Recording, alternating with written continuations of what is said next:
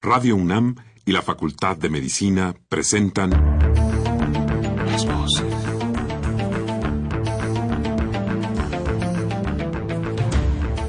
Voces.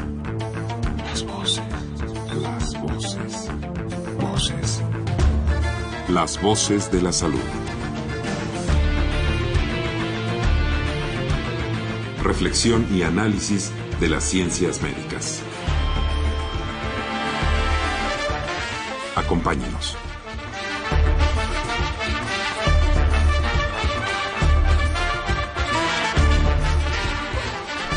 Muy buenas tardes, estimados radioescuchas.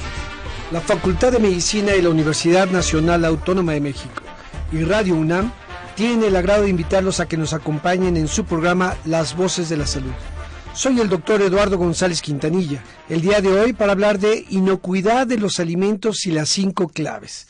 Para ello se encuentra con nosotros la maestra en ciencias María del Rocío Fernández Suárez. Ella es licenciada en Ingeniería en Alimentos por la Facultad de Ciencias de Estudios Superiores Cuautitlán de la UNAM y tiene una maestría en Ciencias Bioquímicas por la Facultad de Química de esta universidad. Es la encargada de la oficina del PUAL, que es el Programa Universitario de Alimentos. El teléfono de la doctora es 5622-5208. Como siempre, queremos invitarlos a que se comuniquen con nosotros a través de los teléfonos 55 36 89 89 con cuatro líneas, se lo vuelvo a repetir, 55 36 89 89 o al 01800 505 26 88, Lada sin costo.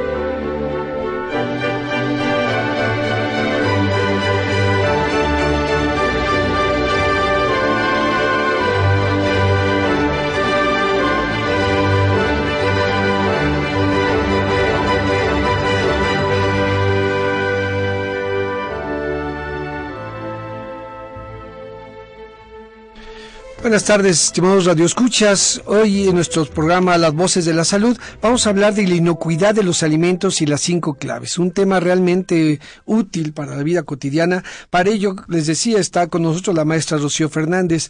Eh, maestra, ¿a qué se le llama inocuidad de los alimentos y por qué es importante hablar de esto? Muy buenas tardes. Buenas tardes. Eh, Quisiera antes de, de, responder la pregunta agradecer la invitación al programa. Sé que, que es un referente en el radio en materia de salud, así que me siento muy honrada de estar aquí. Muchísimas gracias. Gracias por estar con nosotros. Y eh, bueno, ¿qué es la inocuidad? Suena así como muy rimbombante cuando nunca lo hemos escuchado, pero en realidad es algo simple de entender. Es la garantía de que un alimento no nos va a hacer ningún tipo de daño cuando lo ingiramos, ¿no?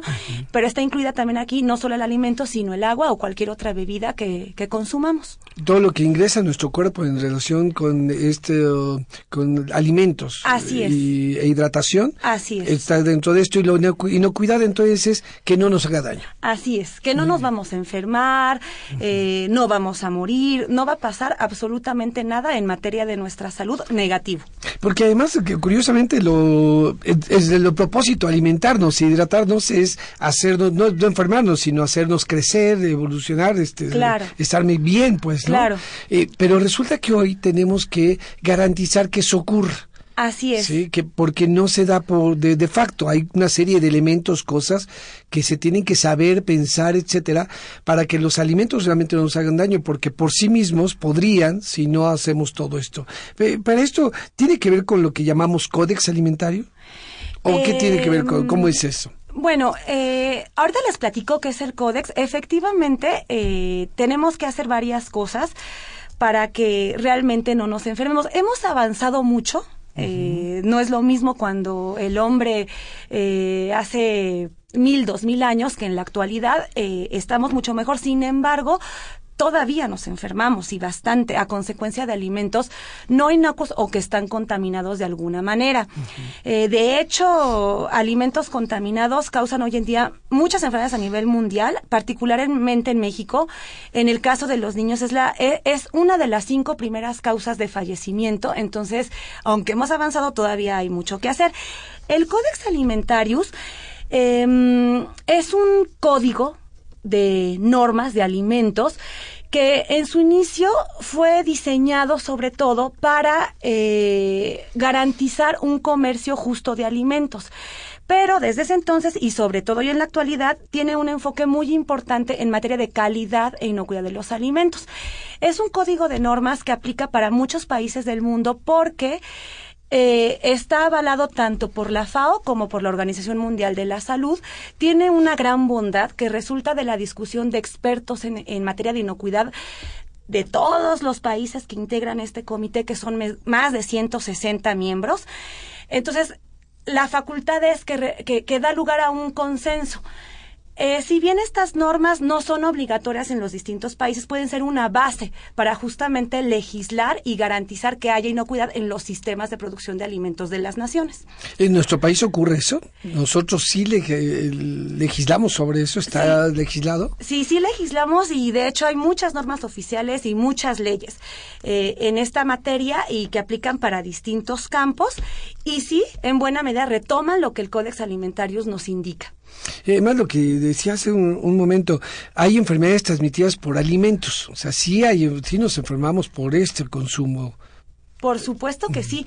Eh, digamos, la, la, más común y que siempre identificamos es la enfermedad diarreica aguda, pero existen otras más que a veces ni siquiera contemplamos.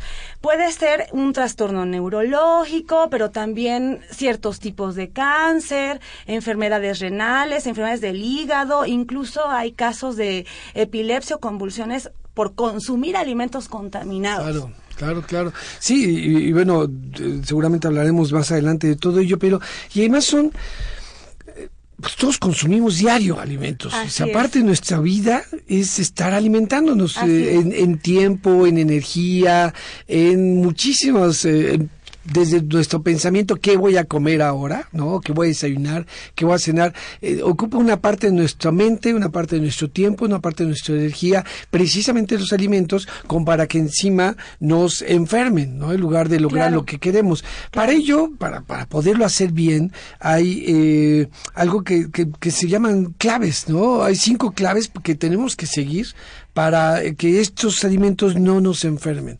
Eh, ¿Son cinco? ¿Son más? ¿Y por qué son estas claves? suena sencillo, ¿verdad? Sí. Cinco, eh, o sea, son, suenan poquitas. Eh, ajá, suena poquito. Bueno, y, y de hecho se diseñaron así cinco claves con la intención de que el mensaje llegara con facilidad a todos quienes manipulamos alimentos.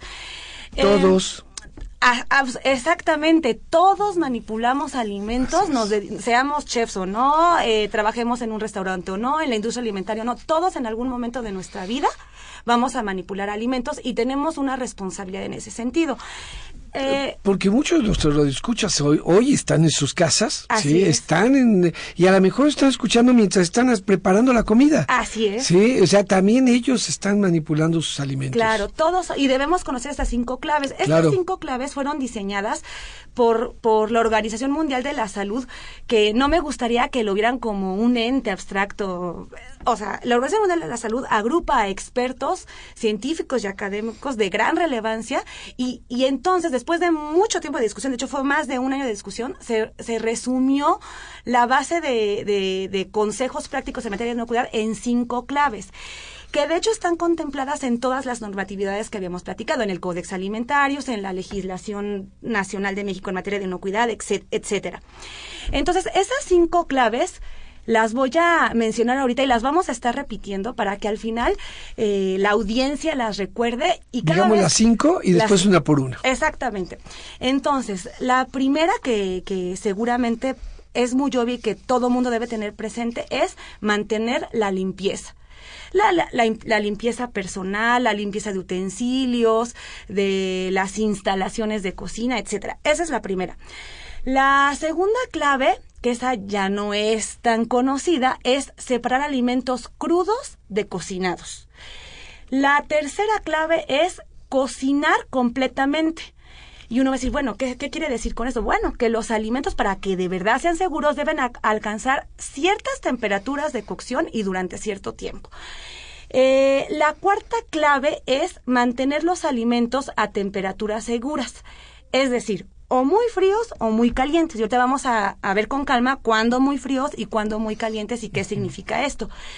Y la, la, quinta y última clave muy importante es usar materias primas seguras, que, que también vamos a revisar que para el consumidor de pronto no es tan fácil controlar, pero les vamos a dar muy buenos tips para que en la medida de lo posible usen materias primas seguras. Esto es lo que nuestros radioescuchas a lo mejor estén esperando cómo lo hacemos práctico. ¿Cuáles son estos tips para que nuestro radioescucha, hombre o mujer que está preparando sus alimentos o está pensando ya hacerlos, puede ir siguiendo tal vez estas claves? Entonces vayamos con la primera que es mantenerle la limpieza. Así es. Bueno. Eh, como les platicaba, lo tenemos que ver desde distintas perspectivas. Vamos a comenzar por la más importante, que tiene que ver con nosotros como manipuladores de alimentos, nuestra higiene personal. Entonces, cuando nosotros nos dispongamos a manipular algún tipo de alimento, debemos tener cuidado de la limpieza de, de, nuestro ser como tal. Es importante el baño diario, cambiarnos de ropa, eh, verificar que, que, que, si vamos a un babero esté limpio, porque constantemente lo tocamos, así que puede ser una fuente de contaminación. Pero lo más, más importante es el lavado correcto de manos y en el momento adecuado. Que esto sí parece obvio, pero no todo mundo lo hacemos de la forma más adecuada. Y es tan importante que la misma Organización Mundial de la Salud calcula que si nosotros nos lavamos correctamente las manos y cuando lo tenemos que hacer, se podrían disminuir las enfermedades diarreicas agudas hasta la mitad.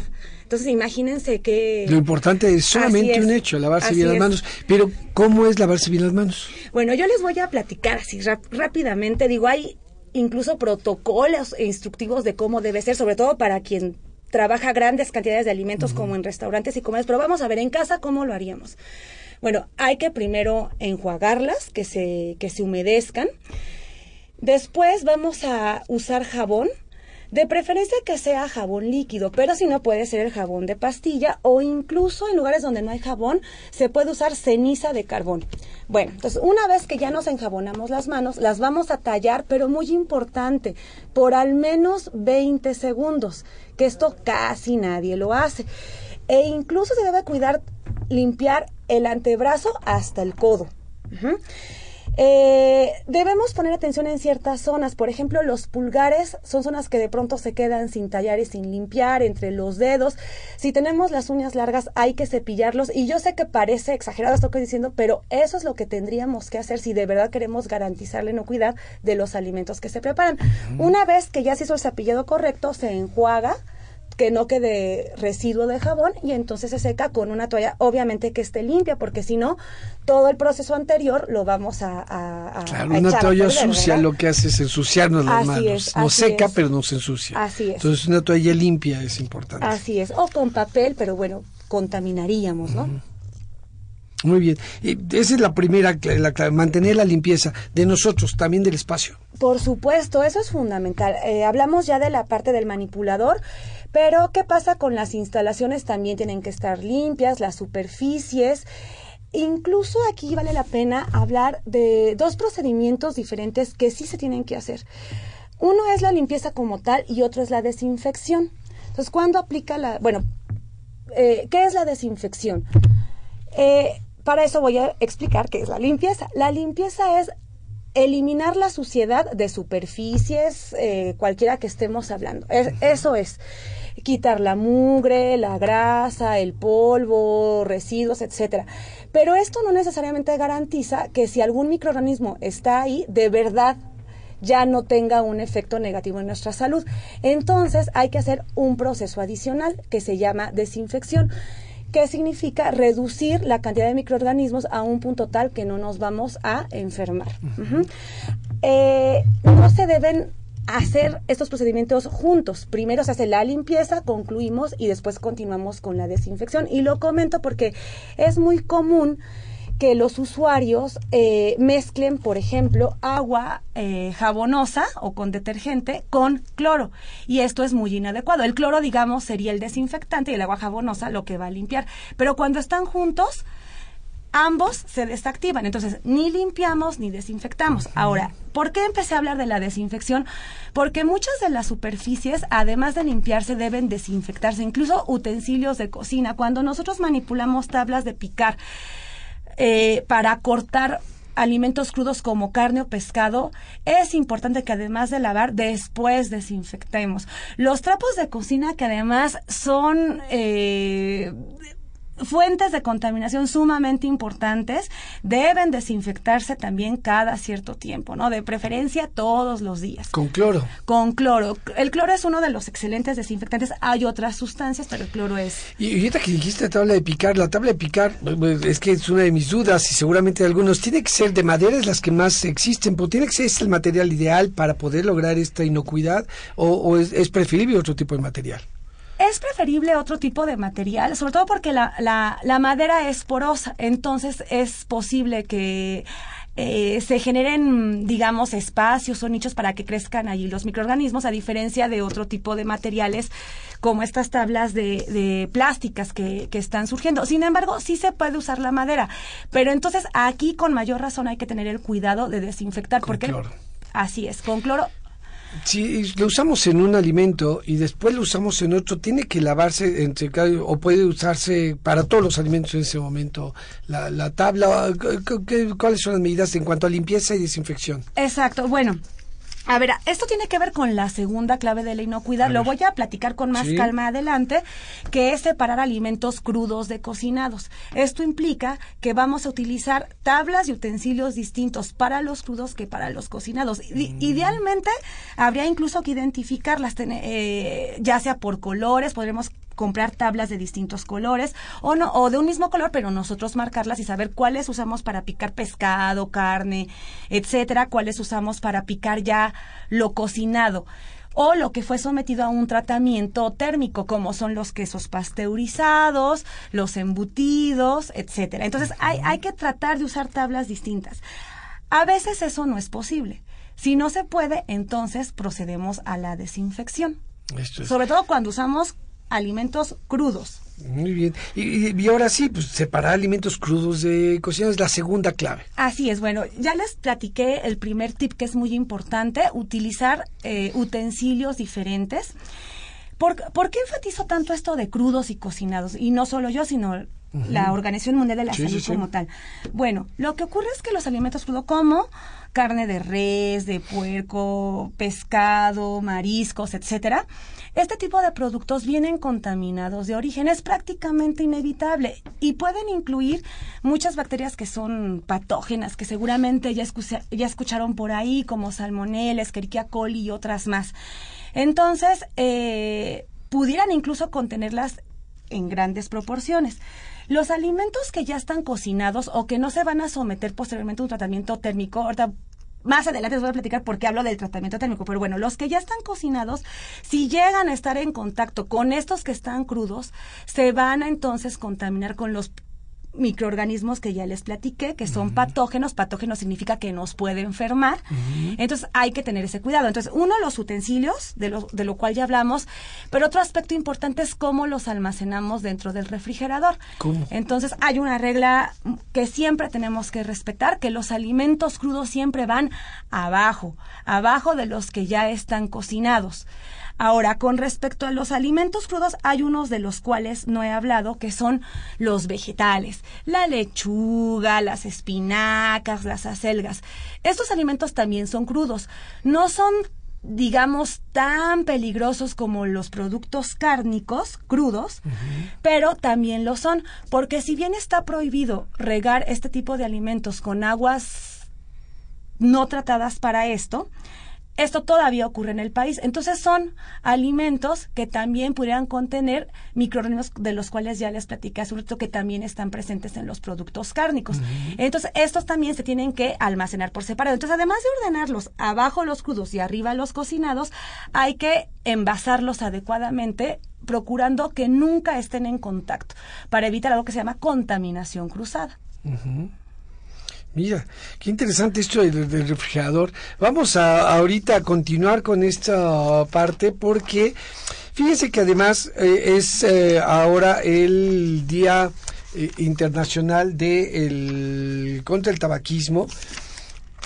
Este, y para ello vamos a tener un, un enlace, sí, vamos a hacer un enlace con la doctora Guadalupe Ponciano Rodríguez con motivo de este día de la conmemoración del Día Mundial sin fumar. Entonces, eh, tenemos a la doctora, doctora Ponciano, ¿cómo está? Hola, muy buenos días, doctor. Pues muy contenta de estar con ustedes, aunque no esté ahí, ¿verdad? Físicamente, pero muy contenta de estar en el programa. Eh, para nuestros radioescuchas, usted está aquí. Oiga, pues, es el día, se conmemora el Día del Mundial sin Fumar. Eh, claro que sí, doctor. Mire, es un día muy importante porque la Organización Mundial de la Salud está consciente de que actualmente el tabaquismo es uno de los principales problemas de salud pública a nivel mundial, imagínense. Y por esto es que eh, pues invita a todos los países miembros de la OMS a que celebren un día al menos, eh, pues dedicando eh, la información, dedicando diferentes medios, dedicando diferentes eventos, hacer reflexionar a todos los fumadores sobre el grave problema de salud que representa el tabaquismo. No en balde, actualmente se considera la principal causa de mortalidad y es una causa de mortalidad prevenible, porque pues nadie necesita fumar para vivir, por lo tanto, podemos prevenir el tabaquismo. Fíjese nada más en México, por ejemplo, cada día están muriendo 187 mexicanos debido a las múltiples enfermedades que se asocian con el consumo de tabaco. Un día como hoy, jueves, van a estar muriendo 187 personas que podríamos haber evitado esas muertes y ese luto en todas estas familias si hubiéramos logrado que estas personas no se iniciaran en el tabaquismo o bien que si ya estuvieran fumando los hubiéramos ayudado para que se liberaran de esta adicción. Y aquí fíjese que viene ahora un nuevo paradigma para el tabaquismo. Ya no lo entendemos más como un hábito, ya no lo entendemos más como un vicio que podría tener connotaciones de tipo moral. Actualmente queremos que cada vez más personas piensen este nuevo eh, paradigma del consumo de tabaco como una enfermedad, como una adicción, como una enfermedad crónica que puede llevar a la persona a la muerte si no lo atiende a tiempo. De tal manera que ojalá que nos estén escuchando muchos fumadores, doctor, y piensen, reflexionen un poquito sobre si de verdad necesitan fumar, ¿para qué fuman? Eh, también se ha visto actualmente que, bueno, es un gasto muy importante, se han hecho varios estudios, incluso en nuestro país, y se ha visto que el gasto por consumo de tabaco puede ser un factor muy importante en cada familia, pues de pérdida de recursos económicos. Ustedes están hablando de alimentos hoy, y bueno, pónganse a pensar con 45, 47 pesos diarios, que es lo que actualmente cuestan las cajetillas, pues la cantidad de alimentos que podría comprar esa familia, pues que de otra manera pues invierte, entre comillas, ¿verdad? Invierte en tabaco que a fin de cuentas nos va a llevar a la enfermedad y, finalmente a la muerte. Nada más, fíjese, se ha visto que de cada dos fumadores, uno va a morir a mediano y largo plazo como consecuencia pues de las múltiples enfermedades que se asocian con el consumo de tabaco. En México, por ejemplo, se ha visto que de lo que están muriendo más fumadores actualmente eh, no es de enfisema, no es de cáncer pulmonar, que es lo que más les preocupa a los fumadores, sino es de infartos, infartos al miocardio y de embolias, de eventos vasculares cerebrales. ¿Cómo ve, doctor? Entonces, yo creo que sí es, me da mucho gusto que me, que me brinden este espacio en nuestro querido programa Voces de la Salud, porque pues es un problema de salud enorme este del tabaquismo. Actualmente en México tenemos más de 17 millones de personas que día a día encienden un cigarro. Entonces, es un problema muy grave y sobre todo porque estamos viendo que cada vez los más jovencitos, niños de este 12, 13 años, están empezando a fumar, lo cual pues de verdad nos preocupa mucho, doctor, porque sabemos que estos niños en el futuro pues van a formar parte de las estadísticas de salud que le estoy comentando, de estas enfermedades tan terribles que se asocian con el consumo de tabaco y que ojalá pues pudiéramos prevenir. Así que eh, me da pues, eh, pues ojalá muchos fumadores eh, reflexionen al respecto. Dígame, doctor. Sí, ¿no? Y además yo creo que nuestros radioescuchas van a... Esto que usted, los datos que usted nos da realmente son impactantes, pero además vamos a ayudarlos a reflexionar más con esto para pensarlo, porque eh, usted nos regaló, nos trajo eh, cinco libros, La Última Bocanada, Cartas de Despedida al Cigarro, usted es la autora, junto con, compiladora, junto con América Morales Ruiz, eh, y vamos a regalar estos libros a cinco de nuestros radioescuchas que de aquí al término del programa respondan una pregunta. Sí, doctor, claro que sí. Es un libro, le, le, tengo que comentar, es un libro muy lindo. Es un libro, usted lo dijo, yo soy la compiladora, pero eh, lo escribieron fumadores. Entonces es un libro muy bonito, muy significativo y yo creo que a muchas personas ese libro les puede ayudar a motivarse a dejar de fumar. Así que sí, vamos a dar esos cinco libros, doctor. Y bueno, la pregunta es la siguiente por eso no dije nada cuando usted me dijo del Día Mundial sin fumar. Eh, les vamos a preguntar a nuestros amigos cuándo es el Día Mundial sin fumar. ¿Cuándo es el Día Mundial sin fumar? Y a los cinco primero que, primeros que contesten, doctor, pues ahí está el libro con mucho cariño, ojalá lo aprovechen y ojalá les sea de utilidad. Y bueno, pues a todos nuestros amigos fumadores reflexionen de verdad el enorme problema de salud pública que representa el tabaquismo. Y a ustedes, doctor, pues muchísimas gracias de veras por darme este espacio en nuestro querido programa. Contrario, gracias por comentarlo y vamos, eh, queridos escuchas, los teléfonos son 55 cinco treinta y con cuatro líneas o al cero uno ochocientos quinientos cinco veintiséis ochenta y ocho Lada sin costo. La pregunta, como les decía la doctora Ponciano, es ¿cuándo es el día de que se conmemora el Día Mundial sin fumar? Muchas gracias, doctora, y gracias, queridos escuchas. Regresamos en un momento.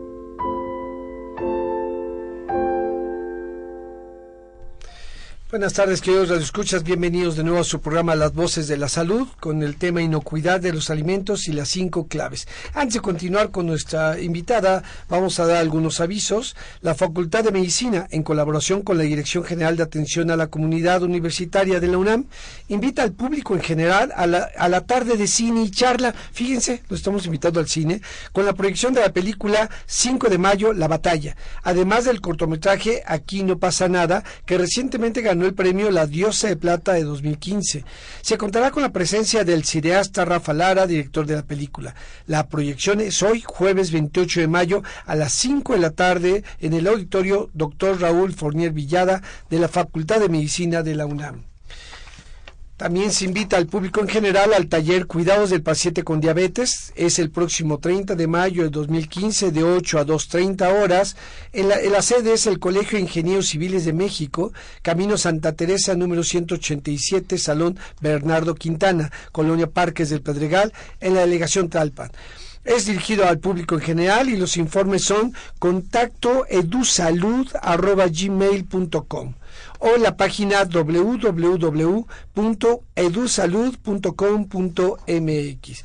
Y bueno, ahora que estamos regalando libros, fíjense que la eh, maestra en ciencias María del Rocío Fernández Suárez, eh, que es nuestra invitada, es ingeniero en alimentos por la Facultad de Estudios Superiores de Ocotitlán de la UNAM, y con maestría en Ciencias Bioquímicas por la Facultad de Química de la UNAM, eh, encargada de la oficina del Programa Universitario de Alimentos, y les doy sus teléfonos porque nos los han estado pidiendo algunos radioescuchas, es el 5622-5208. Nos trae también unos manuales para regalar. Son dos manuales, eh, maestra. Sí, eh, justo como apoyo a esta información que estamos dando, en el programa Universidad de Alimentos se publicó eh, recientemente un manual de manejo higiénico de los alimentos donde podrán encontrar mucha de la información que estamos comentando aquí. Entonces son dos manualitos. ¿Y eh, cómo se los ganan? Vamos a hacer una pregunta muy sencilla, pues que nos digan cuáles son las cinco claves de inocuidad de la Organización Mundial de la Salud. Ay, están re difíciles, yo las anoté y si me las preguntan a ti, ¿qué tal si les preguntamos cuánto tiempo deben de lavarse las manos? Bueno, está bien. Es más fácil, está bien. Estamos bueno, vamos a hacer una cosa. Al final, eh, primero que nos digan esta, eh, ¿cuánto tiempo deben tallarse las manos? El tiempo mínimo detallado para asegurar que de verdad queden limpias. Perfecto. Muy bien, y al final podemos hacer una más y que se lleven un tercer manual que después yo les mando con mucho gusto, la de las cinco claves de la inocuidad, porque es importante que se las aprendan. Claro, claro. Ya ni las repito entonces, pero bueno, vamos a tratar de... Entonces, la primera pregunta para dos manuales es ¿cuánto tiempo deben tallarse las manos? Para ganarse los eh, eh, radioescuchas que nos llamen a nuestros teléfonos, los pueden eh, obtener. ¿sí? Muy bien. Continuamos entonces, pero eh, con, dos preguntas de nuestro auditorio. Ángel Ernesto Pérez nos felicita por el programa y nos dice, ella es una persona invidente que atiende a personas invidentes que utilizan pañal. ¿Cómo debe atender adecuadamente a la persona cuando tiene un problema de diarrea? Bueno, Ángel, la, la indicación general que, que, da la Organización Mundial de la Salud en estos casos es, lo, lo primero que tiene que hacerse es establecer algún mecanismo de rehidratación. Eso es fundamental porque independientemente de la causa de la enfermedad, esto hay que resolver. Entonces, eh, eh, en el sector de salud público de, México, incluso se, se, regalan los sobrecitos de vida suelo oral y, otros más. Hay que tener siempre en casa. No es solo gastar mucho dinero en la farmacia con estas botellitas que, que de pronto nos venden eso es lo más importante. Pero sí hay que acudir con el médico o buscar eh, eh, este tipo de atención. Porque las causas de la enfermedad recauda pueden ser muchas y dependiendo de la causa es el tratamiento que se da. Por ejemplo, si la causa fuera una bacteria, a lo mejor sí se va a prescribir un antibiótico para para combatir la enfermedad, además de las sales de rehidratación. Pero si es viral, entonces a lo mejor seguramente el antibiótico no va a hacer lo que se va a recetar, sino se va a hacer otro tipo de recomendación. La atención médica es lo Así es, hay que, sí hay que acudir con el médico y sí, y sí quiero enfatizarlo porque es algo que nosotros no hacemos. ¿No? Entonces, sí hay, o sea, esto debe tomarse con seriedad y, sí hay que acudir con el médico. Otra pregunta es del señor José Luis. Nos dice, eh, si usted maestra tiene conocimiento de que cuando se fríen las papas fritas se activa una sustancia llamada acrilamida y si es cancerígena. Bueno, no solo pasa con las papas fritas, sino con los productos cárnicos y otro tipo de alimentos cuando se, se someten a a cocciones demasiado intensas donde ya hay carbonización y este tipo de cuestiones, sí, esto está bien estudiado, es totalmente científico, se pueden producir diversos tipos de sustancias eh, eh, que no voy a mencionar ahorita, de hecho hay, hay varios tipos que sí son tóxicas y algunas esas sí pueden ser cancerígenas. Entonces aquí la recomendación es utilizar métodos de cocción que no sean tan severos, pero sí completos, que es lo que tiene que ver con la tercera clave del Eso, y vamos a la tercera clave, que es cocinar completamente. Exactamente. Entonces, solo cuidar que no se carbonicen las cosas, no, los aceites no deben de eh, reusarse una y otra vez, porque efectivamente sí podemos meter otro tipo de contaminante en los alimentos, ya no de microorganismos, sino químicos. Pero vamos a la tercera clave. Entonces, la tercera es cocinar completamente los alimentos, ¿no? Entonces, qué bueno que antecedimos con esta respuesta porque así, ay, los voy a cocinar para que queden carbonizados y que no haya ningún tipo de riesgo, pero bueno, ya vimos que eso no, no tiene que ser así. Hay una referencia que se nos da que es, en general, cuando la temperatura interna de los alimentos alcanza los 75, 76 grados centígrados y se mantiene por 15 segundos, ya estamos garantizando que la mayor parte de los microorganismos patógenos, es decir, los que nos enferman, se inhiben, se mueren, literalmente los matamos y entonces no nos van a generar ningún tipo de daño. Por eso siempre decimos que los alimentos cocidos deben separarse de los crudos, porque esos cocidos ya fueron tratados para eliminar riesgos. Ahora, yo dije temperatura interna, y esto es importante. Porque, ¿cómo lo sabemos? Así es, ¿no? Porque podemos pensar, bueno, eso significa que, no sé, tengo mi, mi trozo de carne, lo voy a meter al agua hirviendo, y entonces voy a hacer un, un termómetro cualquiera, mido, mido la temperatura del agua, entonces veo que tiene setenta y tantos grados, lo de, cuento 15 segundos y ya está. Bueno, no, no es así. Lo que tiene que alcanzar esa temperatura es el centro del trozo de carne si es que estamos hablando de este tipo de alimento. Entonces, bueno, ¿cómo lo podemos saber? saber? Domésticamente, hay que aprender a observar el color de la carne, ¿no? Si, eh, si es carne de res, pues no tiene que estar roja en su centro y hay que verificarlo. No debe desprender eh, jugo rosado, tienen que ser jugos claros. Estas son como señales visuales que nos permiten saber que ya alcanzó esa temperatura interna de cocción. Pero eh, sí existen otros mecanismos que además se tienen que usar obligadamente en los restaurantes, por ejemplo que es el uso de unos termómetros especiales que se conocen como termopares. Entonces imagínense que lleva un vástago o un punzón, la, la carátula del, del, termómetro, y se puede introducir en el alimento. Por supuesto que tiene que estar limpio y desinfectado adecuadamente. Y entonces nos va indicando ese termómetro, pues cuál es eh, la eh, temperatura, interna. de ese alimento. Eh, es importante porque trozos muy grandes pueden alcanzar esa temperatura de referencia en horas. Entonces hay que poner mucha atención en este sentido. Entre más grande sea el trozo, más voluminoso, más tiempo va a tardar en alcanzar, en alcanzar esa temperatura interna. en términos generales, en los trozos que, que, que ocupamos en las casas, ¿Más o menos qué tiempo tarda una cocción para alcanzar esa temperatura interna? Bueno, depende del, del, grosor, ¿no? Eh, lo, digamos, los, los bisteces que se usan mucho, que consumimos mucho aquí en el centro del país, ¿no? Eh, unos 10 minutos aproximadamente, pero sobre todo, para que no lo tomen como referencia esto que yo les dije, porque esto puede ser muy variable, hay que observar que no suelten jugos rojos, que sean jugos claros, ¿no? Dependiendo del tipo de carne, es el color que ya sabemos que adquiere cuando está completamente eh, cocido. ¿Esto, ¿Esto es válido también para el pollo, para la carne? Por supuesto, por supuesto. De hecho, el, qué, qué, bueno, qué bueno que comentó esto, doctor, porque el pollo es una de las carnes ah, en las que hay que poner mayor atención. De hecho, ya en la normatividad nos dice, la carne de pollo debe alcanzar 74 grados centígrados, la de res un poco menos. La de, entonces, la cuestión es que la carne de pollo es la que debe alcanzar la mayor temperatura porque si es una carne que, que, que por su misma naturaleza de producción presenta un, un riesgo considerable. Un riesgo mayor. la carne de pescado. La carne de pescado también se debe calentar suficientemente bien, pero fíjense, esta no debe de llegar a tan altas temperaturas, puede ser sesenta y tantos. Sin embargo, yo trato como de generalizar para que no tengan que aprenderse cada una de las temperaturas por tipo de alimento. Entonces, con 75, 76 grados centígrados que se alcancen por 15 segundos es suficiente. Suficiente para cualquier tipo. independientemente del tipo de carne. Y con esto no vamos a estar carbonizando y demás. Claro. Eh, eh, es, ¿Cómo lo hacemos? Es cocinar completamente eh, las carnes, etcétera. Los vegetales, por ejemplo, la zanahoria, las papas, etcétera, ¿esos tienen una cocción diferente? sí, sí tienen una, y aquí hay que tener otro tipo de cuidados. Los vegetales, de hecho, no debemos cocinarlos o cocerlos tan fuertemente porque entonces tenemos pérdida de nutrimentos. En este caso lo que lo, lo que debemos cuidar es una un lavado y una desinfección correcta, que lo vamos a ver un poquito más adelante. Ahora, algo que, que, es muy importante que les mencione es las, la comida recalentada. Este igual tiene que alcanzar una temperatura, es como el pollo, es de del tipo de alimentos que deben alcanzar las temperaturas de cocción más altas.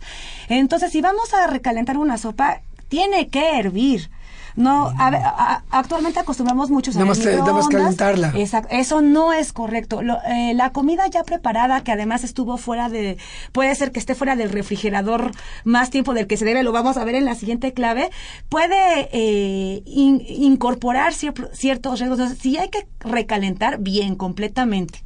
Esto Mira qué interesante eso, porque yo sí soy de los que nada más calentaba, pero hoy a partir de hoy lo voy a hacer diferente. Pero la cuarta clave entonces es mantener la temperatura segura. ¿Qué significa todo eso? Bueno, eh, este es muy, muy importante. Yo les decía al principio, lo frío muy frío y lo caliente muy caliente. Hay, un, hay una zona que se conoce como, como la de peligro porque es este, esta zona de temperatura o rango de temperatura, para decirlo de forma más correcta, es la que favorece el crecimiento de microorganismos y es de los 5 a los 60 grados centígrados. Entonces, hay que evitar que los alimentos estén en, en este rango de 5 a 60. Es decir, o los refrigeramos o los mantenemos muy calientes. ¿Sí? Entonces, la, la, refrigeración, este es un punto muy importante. En realidad sí tendríamos que verificar que el refrigerador doméstico de verdad mantenga las temperaturas, de verdad mantenga la temperatura a menos de 5 grados centígrados. Entonces tendríamos que registrar y evaluar el nivel de intensidad. Hay mecanismos para asegurar que esto sea así. Por ejemplo, hay que revisar las juntas de goma, que, que sellen bien para que se mantenga uniforme la temperatura. No podemos sobrecargar los refrigeradores porque eso hace que se eleve la temperatura y que no se distribuya uniformemente el frío. No hay que meter, introducir alimentos muy calientes al refrigerador porque eleva la temperatura de toda la cámara. Entonces hay que tener esos cuidados. Esto es con respecto al refrigerador. Ahora, cuando los alimentos los prepara, es, es algo muy común que hacemos. Preparamos una sopa, por ejemplo, pero no se va a consumir enseguida. No, entonces normalmente lo que hacemos es esperar a que se enfríe tres, cuatro horas y ya hasta que la consumió toda la familia y demás, entonces ya la guardamos en un recipiente y la introducimos en el refrigerador, porque además estoy haciendo la especificación que no se deben introducir muy calientes. Sin embargo, esto no es lo más adecuado. Los alimentos no deben permanecer a temperatura ambiente más de dos horas. Esto es importantísimo. Entonces, cuando vamos a preparar una sopa que no se va a consumir inmediatamente, hay que enfriarla Podemos enfriarla como en, un recipiente con agua tibia o fría. Introducimos la, olla que contiene el alimento en otra olla que, contiene el agua fría para que baje su temperatura. La envasamos y entonces la metemos al refrigerador. Esto es importantísimo, casi no se hace y hay que tener ese cuidado. Ese es uno de los más importantes factores de riesgo y de enfermedad. Mira, qué interesante. Entonces, no hay que dejar que estén dos, fueras, dos horas fuera para que se enfríe, sino hay que nosotros participar activamente para ese enfriamiento. Así es. Y acortar los tiempos que esté fuera del refrigerador. Así es, o lo mantenemos muy caliente. ¿Cómo?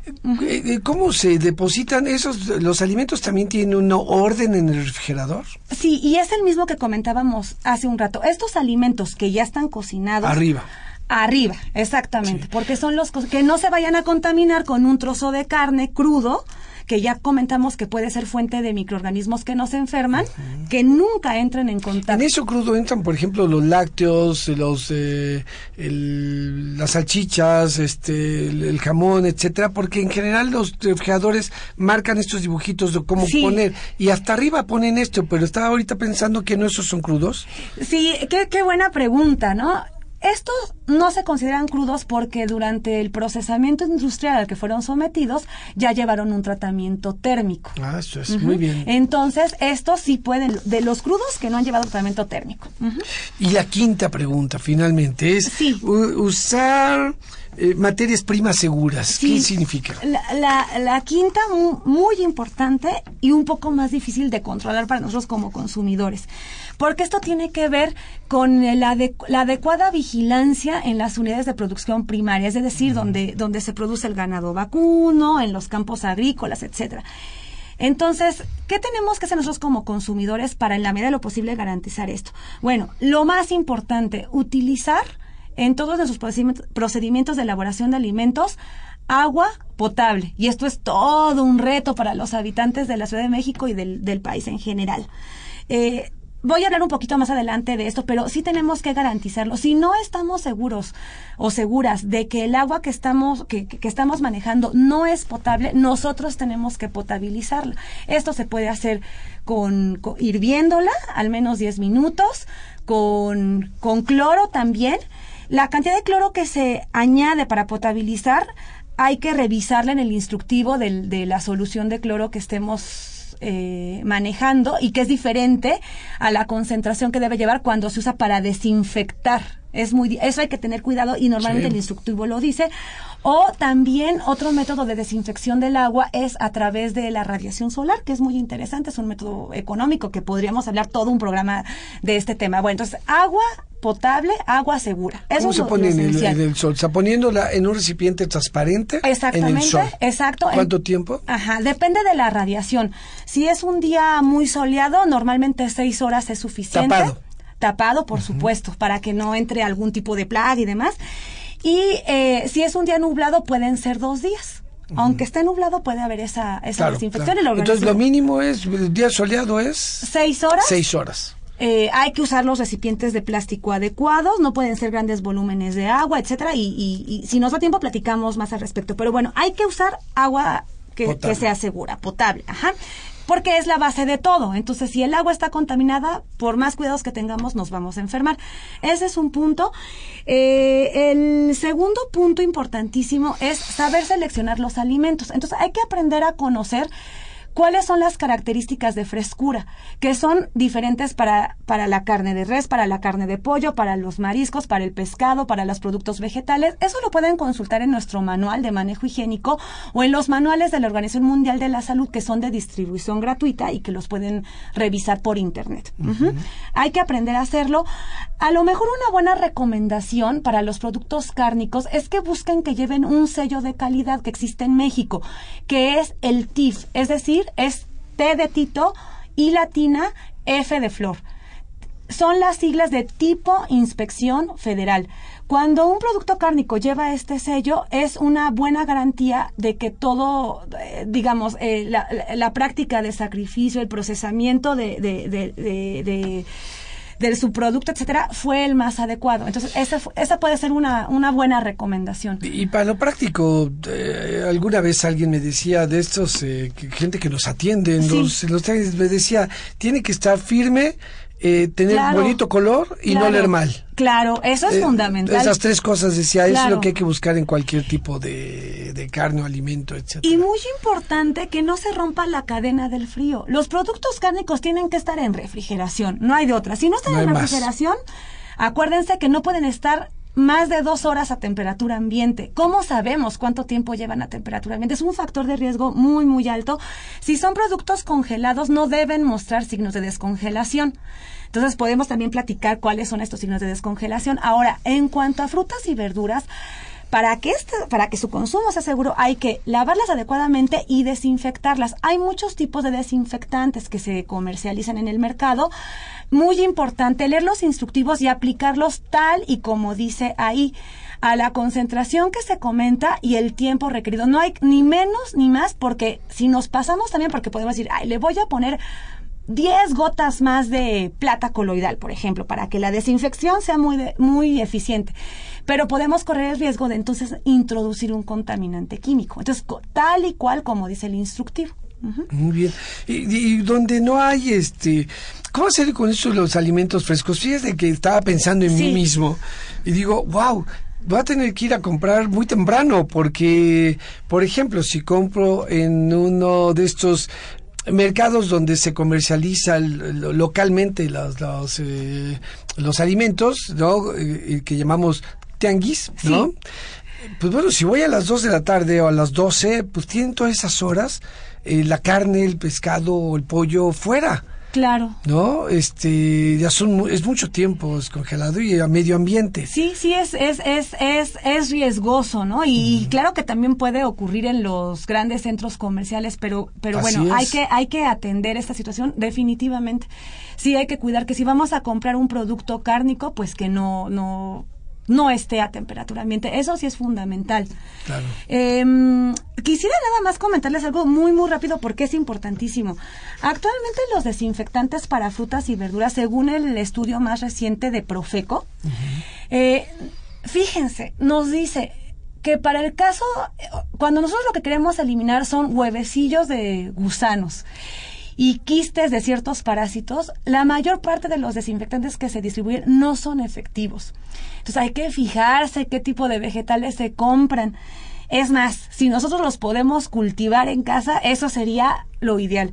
Y sí, eh, les invito a que consulten rutinariamente los estudios de calidad de Profeco, que se puede acceder gratuitamente a través de Internet, porque nos da una buena idea de qué tan bien están los alimentos que consumimos. Ah, pero entonces, eh, ¿y eso se puede evitar un poco con la observación de los, eh, de los vegetales, las frutas que, que, comemos? ¿Es posible esto? Eh, híjole, yo creo que es prácticamente imposible. Es prácticamente imposible, entonces hay que fijarse bien dónde compramos los productos vegetales. Si podemos preguntar o saber si no fueron regados con aguas contaminadas, pues, pues mejor aún, ¿no? Claro. Eh, dos preguntas de nuestros radioescuchas. El señor Pimentel, ¿cómo adquirir pescado y pollo fresco? Nos pregunta algo que ya más o menos comentaste, pero si quieres... Eh, más bien, el señor Pimentel nos mandó saludos. Esta pregunta es de Aide Arellano. Bueno, Aide, eh, no, no hay que ir a un lugar en particular, sino que eh, al lugar al que acudamos hay que fijarnos que muchas veces debe estar en hielo.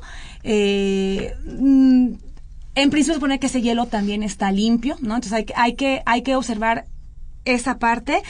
Eh, que no muestre, si es algo que está congelado, que no muestre signos de descongelación. Por ejemplo, si vemos cristales de color rojo, o sea, como que la sangre por ahí se separó del producto, eso, eso es un signo de descongelación, no hay que comprarlo. En el caso del pescado, hay que eh, observar que si lo tocamos, aunque eso podría, nosotros podríamos contaminar, pero bueno, que si lo tocamos, eh, no, que, no quede sumida la, la, el músculo, eh, hay que fijarse que los ojos estén saltones, que estén brillantes. Las agallas tienen que ser de color rojo, ¿no? Y así para cada tipo de producto hay, hay rasgos de frescura que pueden checar en nuestro manual y, y, en diversos documentos que pueden acceder libremente por internet. Si tienen alguna duda pueden comunicarse al número telefónico 5622-5208 y les podemos resolver todo esto con mayor detalle. Eh, también viene una sugerencia para mí que te deje hablar más tiempo. Ah. interrumpo mucho.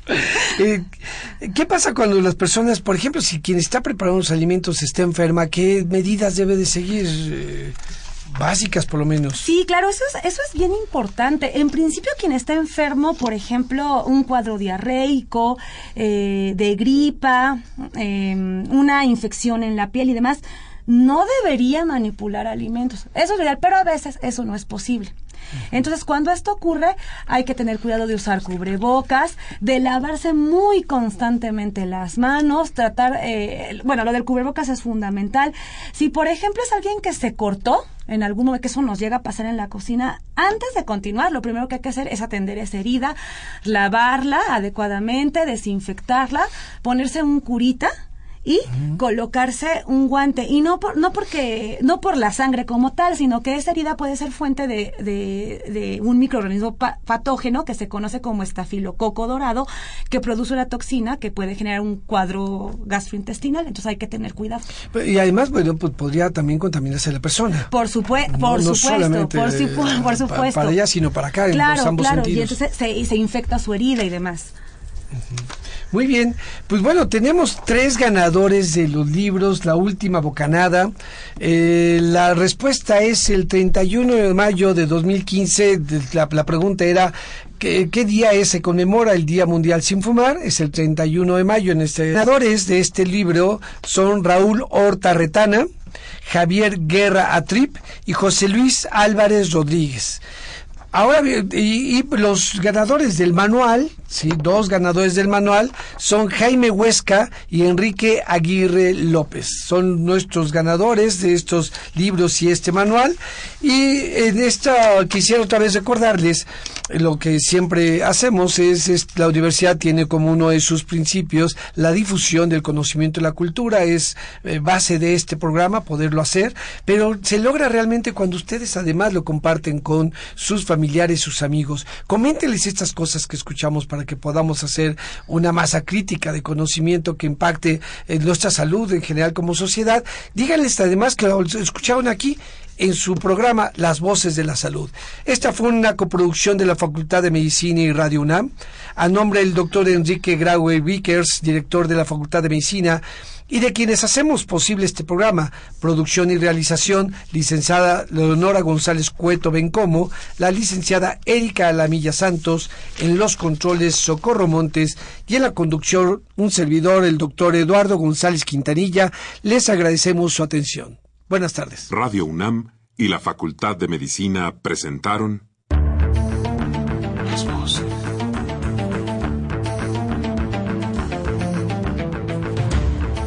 Voces. Las voces. Las voces. Voces. Las voces de la salud. Reflexión y análisis de las ciencias médicas.